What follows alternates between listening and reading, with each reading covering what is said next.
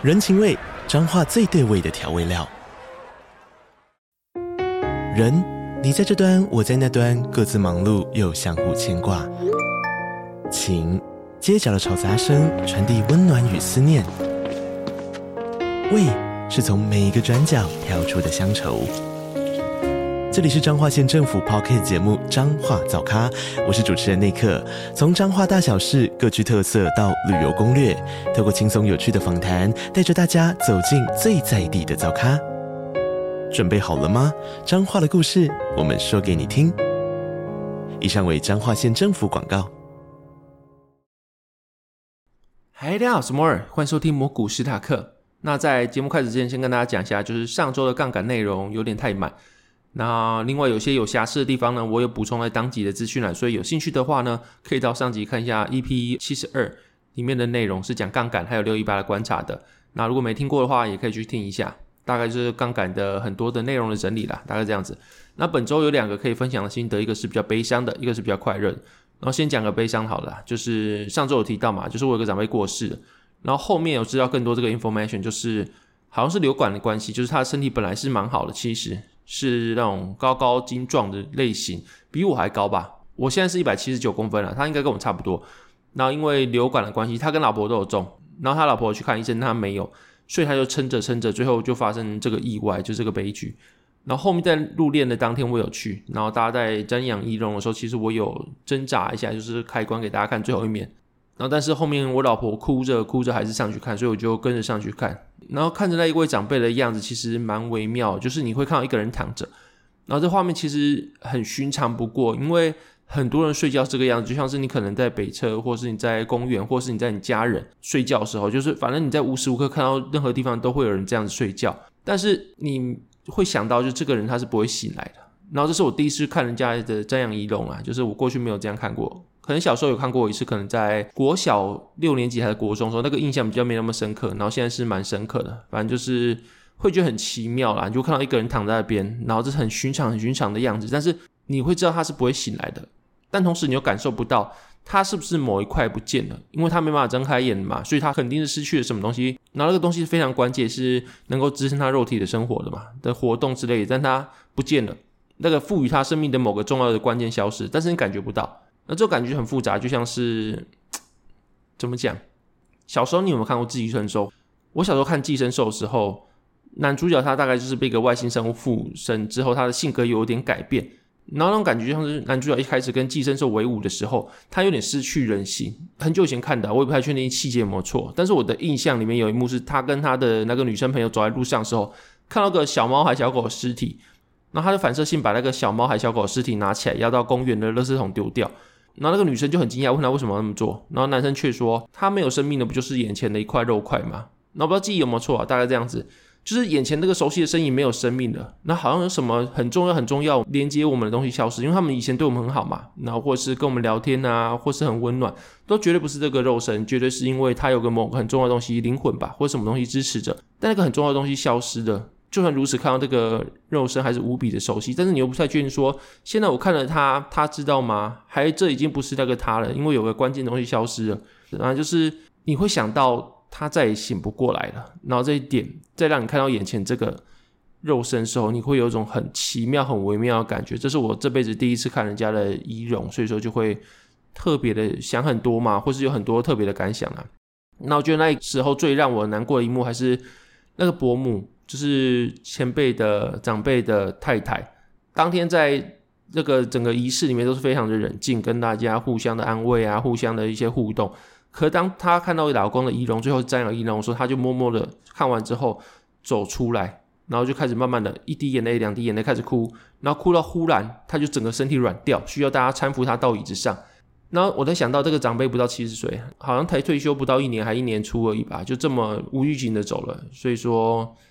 我不知道，就是你一个人认真的大半辈子，或者是刻苦的大半辈子，大家通常都被教育到，就是你好好的努力这辈子之后，你未来就会有很好的退休的生活啊之类。所以说你要延宕享乐六十几年，最后你才能够好好的过上生活。但是像这样子努力了一辈子之后，我们先不管说他是不是在工作的时候，或者是人生前半段就是比较刻苦的时候，努力的时候，他还是很快乐。但至少你要真的有自己的时间，退休之后开始可以出去玩，游山玩水，大把的时间，应该是要在退休之后才有办法。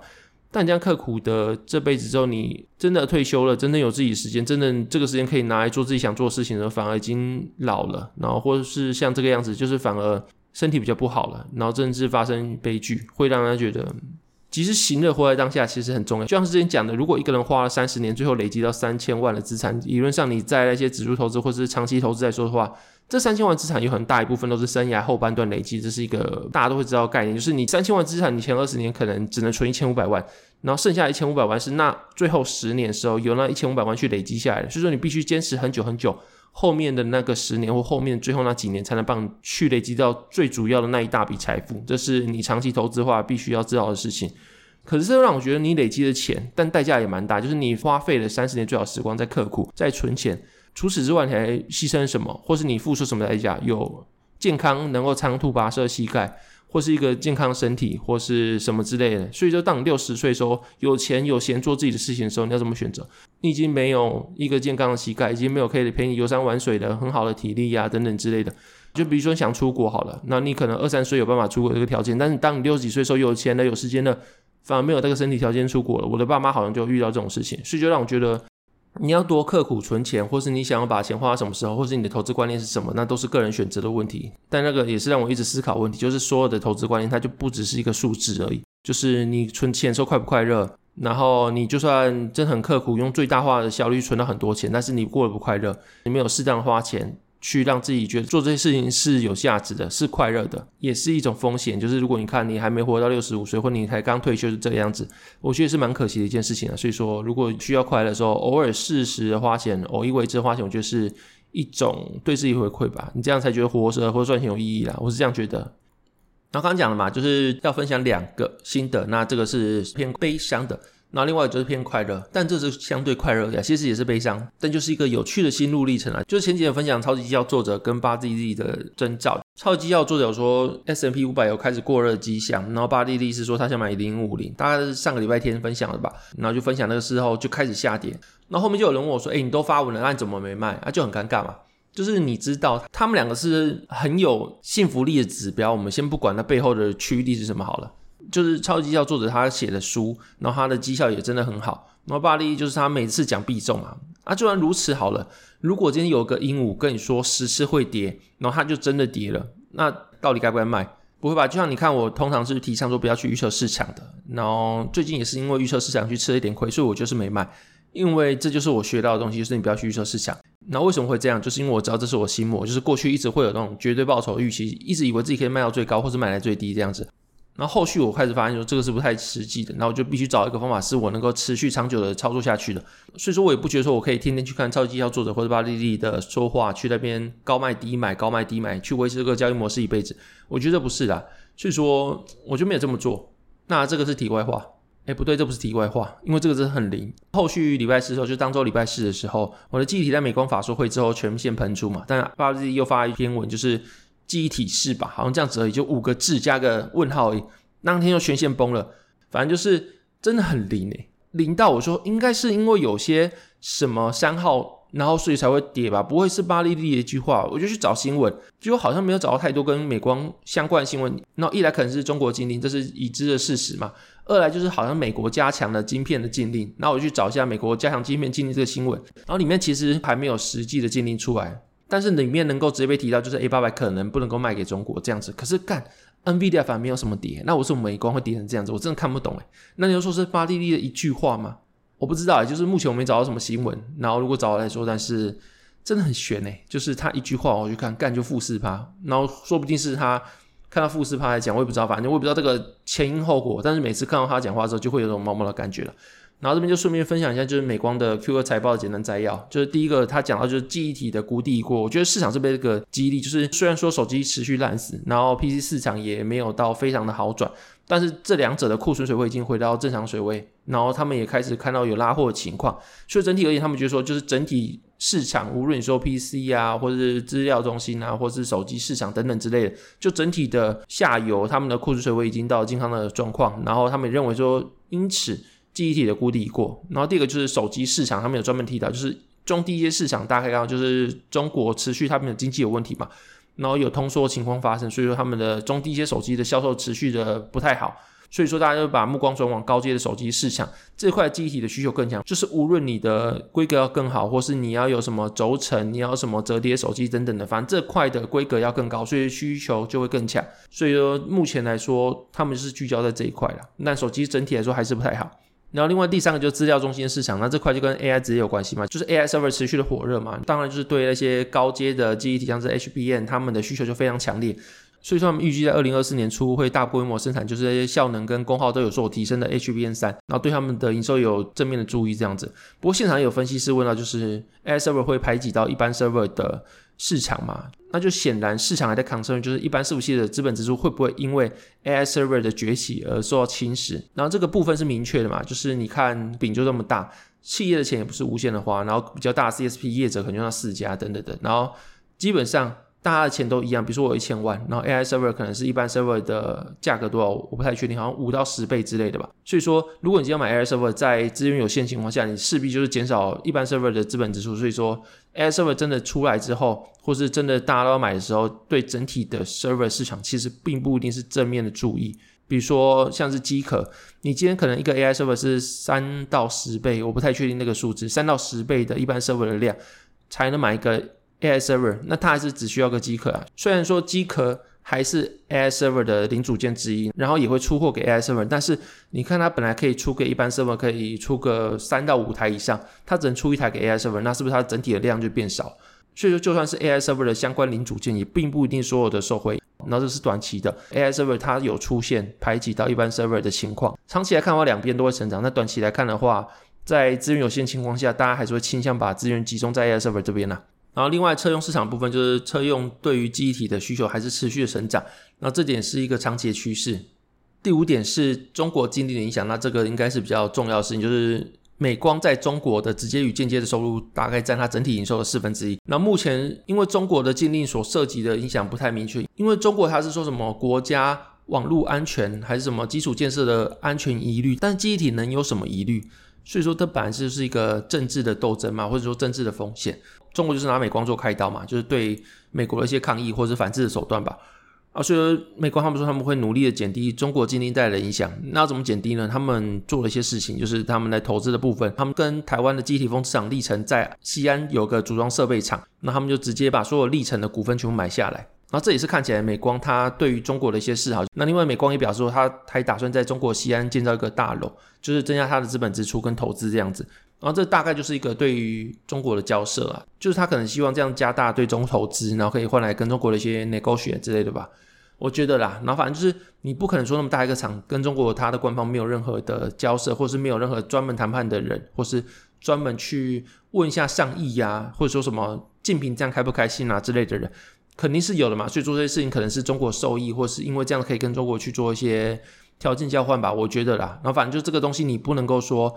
直接去预测到说对于美光的营收会有多大损失，因为这就是政治因素，没办法用什么数字去衡量。今天竞品开心不开心，它就会有很大不同转折，这就是你没办法去量化的事情。总之，我们能够专注的就是 AI 的发展还在非常早期的阶段，这个是美光 CEO 讲的。然后这个商机非常巨大，所以说美光他们认为他们有非常优势的位置，能够跟着 AI 持续成长。他们认为他们技术是领先的，然后在 AI 的热潮下，他们的需求量会大幅提升。然后另外，台湾应该有类似 HBM 的技术，目前看起来一个就是华邦电的 3D TSV DRAM，但这个就是利基市场。那另外就是爱普的 VHM 这样子。那整体来说啊，还是看好记忆体的发展。无论是你说 AI server 它的记忆体用量会大幅提升，或是后面来说就是 Edge 端可能记忆体的量也是需求非常大。然后你可能就是目前瓶颈在记忆体嘛，那你可能后面如果你要让 Edge 端真实现，还是暴力拉上记忆体的规格，或是你一些模型有所优化吧。所以我觉得没有变，但是为什么可以爆炸成这样子，我也不太确定。大概就这样子吧，就是大概的想法。那另外就聊一下本集的另外一个主题，就是交易心理的部分。然后本集内容想要聊交易心理，是粉丝团伟爸的交易心理辅导室粉专主伟爸他写了一本新书，叫做《在交易的路上与自己相遇》这本书。然后我发完之后觉得蛮喜欢，因为它是一本蛮少见的，就是市场上你很少看到一本书，它全部都在写交易心理。然后可能大家都知道，就是在投资的时候，你的专业知识啊、策略都很重要，但大家可能忽略了心态这个问题。就是最重要是三个嘛，专业知识、策略跟心态这三个都很重要，但通常大家都会去看这前两个，然后去忽略了心态这一面。那之所以说这本书很专注，是他甚至聊到你的童年之类的，就像是你可能因为童年的一些经验，会造就你不同的性格或者投资风格。然后因为你的不同投资风格，你会遇到不同的事情。然后这个部分就是你的投资的驱力是什么？你为了什么去投资？你在投资上想要得到什么东西？那会造就你不同的投资方法，那你会遇到不同的困境，这样子就好比说，可能过去如果你的家人或者家长忙于工作，然后对你缺乏照顾的话，会让觉得说你的关爱是拮据的，或是他们可能舍不得在你身上花钱，会让觉得说他们对你花钱舍不得的，然后进而会让你觉得说，哎，家里是不是有点穷，资源是不是有点不够？那你可能会在金钱的渴望跟不安全的情况下，对你的投资造成一些你想赚大钱满足这份渴望或者是缺憾的心理。那会让你因此可能在过度铺险啊、过大杠杆等等，因为想要因为透过钱进来这件事情去满足一些你过去心理的不平衡，然后这方面可能要寻求一些专业的帮助，或是你可以自己去觉察这些事情的话，你才有办法去改善这些事情。然后这就不是说什么纯然的策略啊就能改变你的。那就像是书中提到，就是美国以及《金融战争》中交易辅导专家他对交易员说的话，就是你是想我帮你去治疗你赚钱部分的人格，但这其实是跟你生活其他面向是紧密相连的。就是很多人会提到他交易交易交易，但是你交易你还是要有家人吧，你还是要有朋友吧，你还是有你的老婆跟小孩吧。所以很多人会碰到一个问题是，家人知道你在投资。然后，但是因为股市在过去可能一些人他都乱玩，或是他没有什么在经营股市，但他把它当赌场，所以说后面会被污名化。然后因为污名化关系，家人会知道你在投资后，希望你离开股市专注本业。那所以就会造成很多人困境，就是他不敢跟家人说他在投资，因为他跟家人说投资，家人就很担心，要他把钱出掉，然后专注的本业，以为他在赌博之类的。然后可是同时，家人他也会遭煎熬，就是他知道你在投资，然后他不知道投资什么东西，他当然会觉得说这是一个很可怕的东西。所以说，家人关系是需要经营的，你需要心理的安定，他也需要心理的安定。但我觉得最好的方法就是你跟他讲你在投资什么，然后你透过沟通跟他说什么是投资，然后跟他说你的目标是什么，然后你下了多少的苦心，跟你给他一些承诺。或许就是大家一起减少不安全感，然后共同信任的话，这样面对后续，如果你真的有亏损或者真的熊市出现的话，你才不会你要长住你在投资，你长住你在巨大亏损，那你熊市已经很痛苦了，但是你还要在跟家人面对的情况下，你要把这件事情埋在你的心里，那一定会更痛苦，造成更大压力。那所以说有时候在。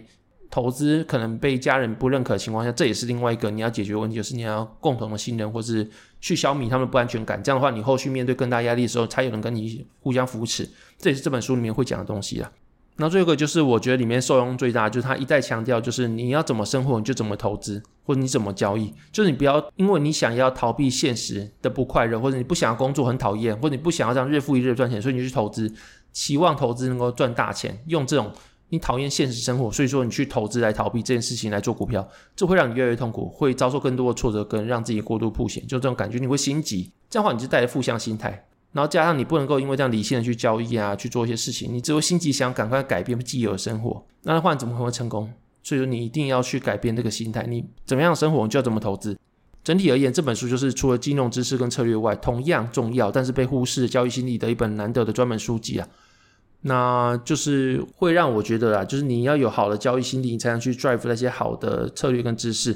就像是你，如果你今天是一个车手好了，或是你今天是开车的人，策略可能是引擎，知识可能是你的方向盘。那这样的话，你还需要个什么？还需要个开车的人嘛？就是说，你今天不可能说什么哦，我今天想要开一趟好车，然后所以说我就。酒驾了怎么办？没办法好好的开车怎么办？那我就去增加我的引擎的马力，增加方向盘的一些灵活度，让我可以更好的转弯之类的。然后最后酒驾还是你没办法开好车的一个关键要素，但是你完全忽视这点，一直一昧的想要增加马力或者增加方向盘的品质之类的。所以这样的话，你能够开好车吗？没办法，因为你最终最大原因是你这个人嘛，并不是这个车的规格嘛。那可能规格就是你的知识跟你的策略，然后你的人才是你的交易心理，所以你的人要先顾好，你才能够好好的开车这种感觉了。然后大概这样子吧。然后，既然聊到这本书，就也聊一下自己看完这本书的感想。就首先，我在市场有一段时间了嘛，也没聊很一段时间，就讲这种话，可能我被一些人说什么，你干你才在市场多久？大概快三年这样子。然后，首先就是之前也一直提到，就是我的交易观念里面，市场会有循环，然后市场会有不效率，所以说你才能赚钱。然后什么是不效率？就是出现了股票实际价值跟股价的市价有落差的机会。无论你说太贵或者太便宜，然后太贵你可以放空，或太便宜你可以去买，然后蹲着等之类的。反正就是市场有漏洞，你才能因此去赚钱。然后为什么会有漏洞？为什么会有循环？就是为什么会总是会有下跌跟上涨，下跌上涨，像是二零二二年大跌，然后二零二三年又上涨，反正就是这种大型的狂上涨啊、狂下跌之类的循环。为什么？就是因为股市是人交易出来的，所以说人的交易心理是有一些共同的一些趋势，或者说共同的现象，所以导致说整个股市会有这样的起伏，或是你说的不效率的情况出现。那我自己目前会分成三个原因，就是你的认知有偏误，或是你没办法控制你的情绪起伏，跟对交易有错误期待，会导致说市场会有带些不效率的情况出现，或是会有循环出现。当然，这不是全部原因。大家都会有自己的看法。那目前来说，就这三个点是我后面才慢慢改进。那我觉得说这三个点对我来说，改进之后对我的交易来说是顺蛮多的。然后首先就是认知偏误嘛。那什么是认知偏误？对我自己来说，认知偏误就像是人类的基因天生会导致一些错误的迷失。然后这不是你一个人会有，是你只要是身为人，你普遍集体来说都会有这些的迷失。然后这些迷失会让你做出错误的思维，然后让你不赚钱，甚至是会亏损。然后这就像是。我举两个，一个是定锚效应嘛，就是你可能会觉得一个东西你第一次看到的价格就是它的实际价格，然后所以它跌了一点点，觉得够便宜了，所以你就加杠买下去。比如说你可能看到台积电，你第一次投资后看到台积电它是六百块，那所以之后它涨到六百一、六百二，你就不敢买，为什么？因为它就比六百高了嘛。那就是说我第一次买到价格才是合理价格。或者我第一次看到价格才是合理价格，然后最后它如果跌到五百八、五百七，哦，好便宜，就赶快买。为什么？因为你第一次看到价格是六百块，你觉得比六百块低就是便宜的价格，然后就是个定锚效应，就是你第一次看到价格，你会把它定锚成它的合理价格，但其实这个是没有意义的，因为你看到是一个随机性。你看到它只是一个纯粹随机一个情况，它真正的实际价格是要你去看估值，你要看本益比、本净比，或者你真是看 DCF 之类的，不是说什么哦，你看到第一个价格，它就是那个数字就是它的合理价格，那个数字没有任何意义，它只是一个随机性而已。但是很多人会把这件事情当做他投资的一个依据，跌下去之后他就越跌越买，但是他不太确定说会不会就算跌了还是超贵的，他只是之前涨太高了，目前在消泡沫之类的而已。那第二个就是确认偏误，确认偏误就是你做了任何的。事情或做任何决策之后，你头洗下去了，所以你就只会想看对于这个认知支持的讯息来安慰自己，或是会希望人家帮你加油打气，然后不要看那些负面的讯息的感觉啦。就像你今天如果看了某只股票，你觉得它很棒，然后今天下跌了怎么办？你赶快去同文层说哦，下跌怎么办？你一定要听到人家跟你讲说，我也觉得这个股票很好，我自己也套了很多，但是我还是勇敢的加码，因为我相信什么懂，我相信好股票会有被看到一天。所以一群人在那边只看到分析师说这个很赞的新闻，他就一直贴，然后大家一起互相的取暖。但是如果有人去分享一些不好的新闻，或者有真的有人讲不好的事情，他们就选择不看，甚至跟人吵架之类，反正就是你会一直一直一直拿这些对于你的标的，只有正向的讯息来看。然后你去排除那些负向讯息，然后在这情况下，你就会没办法客观的吸收整体的意见，反而导致你可能会因为下跌的时候凹单啊，做出你本来策略不该有的什么不停损啊、套牢的这些行为，然后甚至是什么过度杠杆加码之类，因为会有那种莫名其妙信息嘛，就是你跟大家同温久了之后，你本来的一些策略都不遵守，你会觉得很好很好，可这是不太对的，因为你可以有自己的定见。但你的自己定见，应该看完正反两方的客观的一个分析，你不能说什么，你觉得你有在查资料，但你查资料永远都是正向资料，这没有任何意义啊，因为你是先有定见才去做观察，你应该是先观察之后，你才会有自己的意见吧？你如果先有意见之后再去做观察，那就是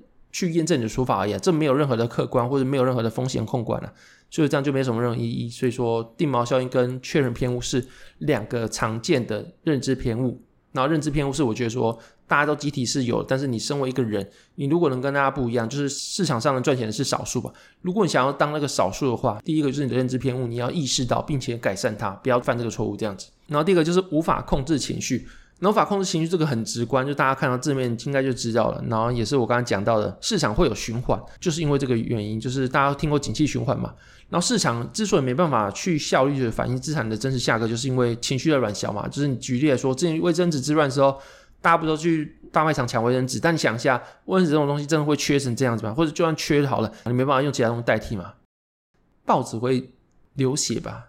但除此之外，就是你还是可以用别的东西代替，或者你就算没有卫生纸，你也不会死，你没办法擦嘴巴，你也不会死之类的。但大家就是不管，就直接去狂囤卫生纸，然后囤到几年份卫生纸都在家里面。但是这段时间你好像屁股会变两个一样，但有吗？没有啊！你后面卫生纸正常供应的时候，你还不是一样？你擦不完，卫生纸就一直堆在那边。而这种不理性的疯抢行为就是 FOMO，就 Fear of Missing Out。今天如果在完全自由的市场的话，那卫生纸就会变很贵，因为大家都想要，但卫生纸不够，所以只好去逐价去买，竞价去买。所以这就是 FOMO 让的资产价格推升的感觉。然后另外反之就是之前提到大肠杆菌效应，就是你一个肉有问题，就导致所有的肉大家都不要，或者是说之前可能某个面包它有加香精，所以导致整个国家面包那段时间短期没有人要的感觉一样。今天如果有个单一个案的可能银行股出问题好了，大家就会吓一跳，所有的银行股都卖掉，然后不理性的卖掉之后就导致下跌，因为你的卖方大幅高于你的买方，就导致大量滑价。所以大家黄价的时候，大家还是不理性的想卖，不会去考虑说啊，这样现在卖价格是不是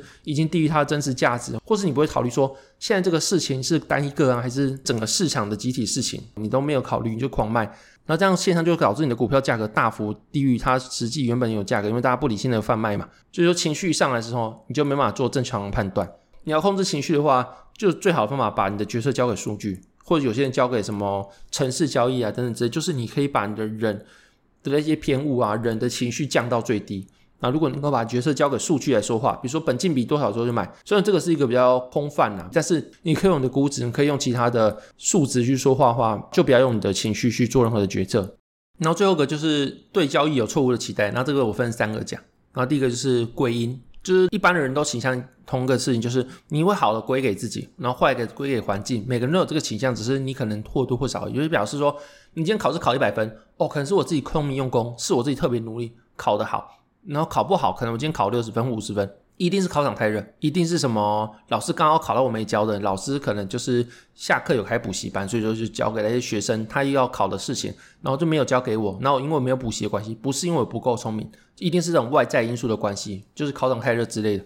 那所以每个人通常都会有这样子的一个倾向，就是你会把好的归纳给自己，坏的归纳给外在环境，但是通常。这东西在每个人的个性不一样，说它的程度也不一样。就像有些人特别自我中心，特别的自傲，他把所有东西都归纳给自己。比如说顺风时候，交易很好的时候就觉得自己是神，然后逆风时候觉得我是废物，因为他全部都归纳给自己嘛。交易不好一定是我自己问题，那交易好一定是我自己问题，所以他就变得非常自傲，或是非常的自卑、自责，给自己非常大的压力。然后相反的，就是所有的东西都归纳给环境的人。那他可能就觉得说自己的努力造成的影响不太大，比如说牛市的时候，我就是风口上的猪，就是我觉得我会涨，就是因为大盘在涨，那不是因为我自己的功劳。其实会讲这种话的人，他也是对股票有稍微一点研究，他知道贝塔这种事情。我觉得通常有些散户涨的时候觉得自己很棒，然后跌的时候就说什么烂政府啊，什么烂外资等等，通常是这样子。但如果今天是一个涨的时候觉得是风口上的猪，然后跌的时候觉得说是大盘在跌啊，我能怎样？市场上就这样子啊。这样会有另外一个问题，有就是你听起来这个人很客观，但他会陷入个无力感，或者你所说的哲学上的价值虚无，就是你做任何努力都是没用的，你活着或者你做什么事情都没用，因为你能改变事情不多嘛。其实我第一个该做是什么事情？就是如果你要对你的归因有一些改进，你要第一个做什么事情？就是你要把归纳在自己或环境之间取得平衡。就牛市的时候，你肯定是一个风头上的猪嘛，因为被它在涨，你在涨，一定有一些关系嘛。然后熊市的时候。大盘在跌，你跟着跌是很合理的？但是你有涨赢牛市吗？或者你在跌的时候，你有没有保护好自己？你长期的绩效跟你的大盘来看怎么样？或者你还有什么能够改进的地方？你能不能找到这点去做改进？不是说什么价值虚无，就是大盘在跌，我能怎么样？但你能够找到改进的地方吗？就是你能够知道说上涨一定有环境，一定有自己；下跌一定有环境跟自己。但你能够区分出它的差异在哪里？那还有你自己能不能从中做改进？我觉得这是第一个，你能够把归因去做一些比较好的改善。然后第二就是之前一直讲绝对报酬迷失嘛，你一直觉得自己可以买在最低卖在最高，然后一抄半山腰就该该叫之类的，那肯定不行嘛。就是你可能会觉得说，干我抄这边就是底了，那之后就一路涨上去。那这样的话，如果今天还在下跌，那你一直觉得说自己买来一定是最低的位置，那下跌的时候一定会觉得说压力很大，因为你有不切实际、错误的期待。你应该要想是，我买在这边，我不确定是。底还是半山腰，因为市场是未知的。然后你面对市场，你应该要抱持谦卑的心态。那如果下跌的话呢？我继续买；上涨的话怎么办呢？你先设定好，我今天如果没有买来最低的话，我之后上涨跟下跌，我分别有什么样的策略？你就是你要抛开你的绝对报酬迷失，你要知道说你自己永远不可能卖在最高，跟买在最低。然后相应的，如果你买在不是最低的话，你有什么样的策略？往上往下都应该有什么样的策略？或者你不是卖在最高的话，你有什么方法能够让自己卖得更高一点？或者有什么方法不要让自己卖飞，什么都没吃到？就你可能可以什么移动听力法之类的等等的，就是把你的错误报酬拿开，那可能对你的交易也会有一些帮助。然后最后就是对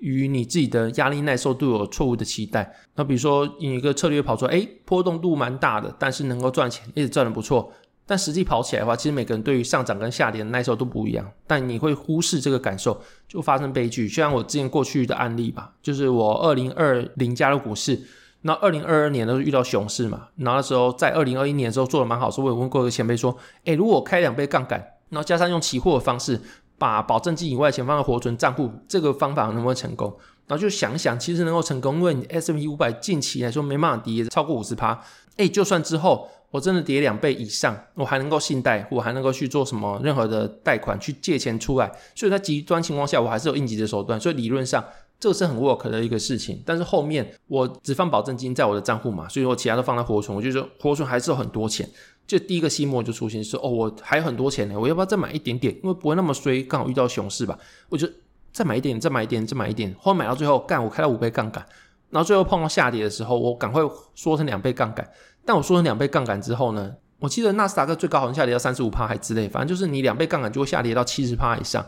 你看，你的回撤是没问题的，你不会死啊。但是实际上，你真的跌了七十趴，你能够忍受吗？没办法吧。我可能下跌二十五趴左右，我已经资产砍半的时候，我甚至出现了这次会不会不一样，股市会不会归零了之类的这种想法。然后你可能只开一点一倍杠杆，你的心态都会觉得很可怕，甚至你会觉得说我不想要下单，我畏惧下单了，就会让你觉得说在目前的情况下不会死。然后你也想到你有很多应急方法让它不会死，但实际执行起来的话。